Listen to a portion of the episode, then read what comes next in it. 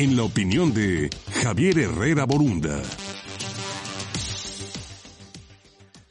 Querido Javier, muy buenos días. Diferente a los jueves, hoy un viernes, pero bueno, por supuesto, aquí listos para dar tu comentario y opinión. Adelante. Buenos días, Luis. Un gusto saludarte a ti y a todo tu auditorio.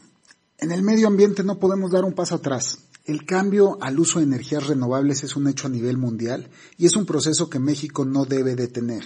México tiene un gran potencial para convertirse en uno de los principales mercados y productores de energías limpias, en concreto la eólica y la fotovoltaica. La naturaleza nos privilegió dándonos ese tesoro por encima de muchas naciones. Era un tesoro que estábamos en vía de desarrollo. La ley de transición energética impuso la obligación de que al menos para el año 2024 el 34% de la energía del país proviniera de fuentes renovables. Por esa razón, el Poder Judicial esta semana otorgó protección a empresas generadoras de energía limpia al concederles la suspensión de la aplicación del decreto emitido por la CENER que pretendía ir más allá de la ley. El tema seguirá avanzando, llegará seguramente al Tribunal Colegiado en materia administrativa, especializado en competencia económica. La suspensión prevalecerá en tanto no se resuelva el fondo. ¿Quién tiene razón?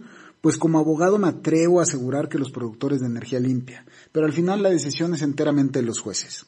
Ahora, además de lo anterior, surge la decisión de la Comisión Reguladora de Energía en contra de los llamados contratos legados, que en su momento fueron firmados para dar certeza a los proyectos de cogeneración, autoabastecimiento y de pequeña producción, lo cual generará un cambio en las tarifas eléctricas de varios, nuevamente violentando la ley. En este caso, la ley de industria eléctrica. Eso también irá a juicio y nuevamente el gobierno federal seguramente perderá. Independientemente de que los jueces estén enmendando la plana al gobierno federal por las pifias jurídicas, las señales son graves. ¿Quién va a querer invertir en un país que pone trabas, que no da certeza?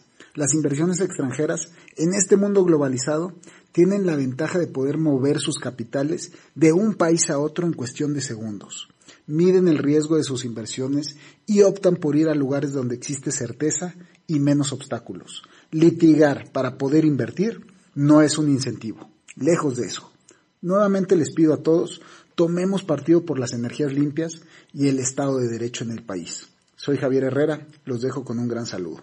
Hasta luego. Gracias Javier, por supuesto, por tu comentario y opinión. Nos escuchamos la próxima semana.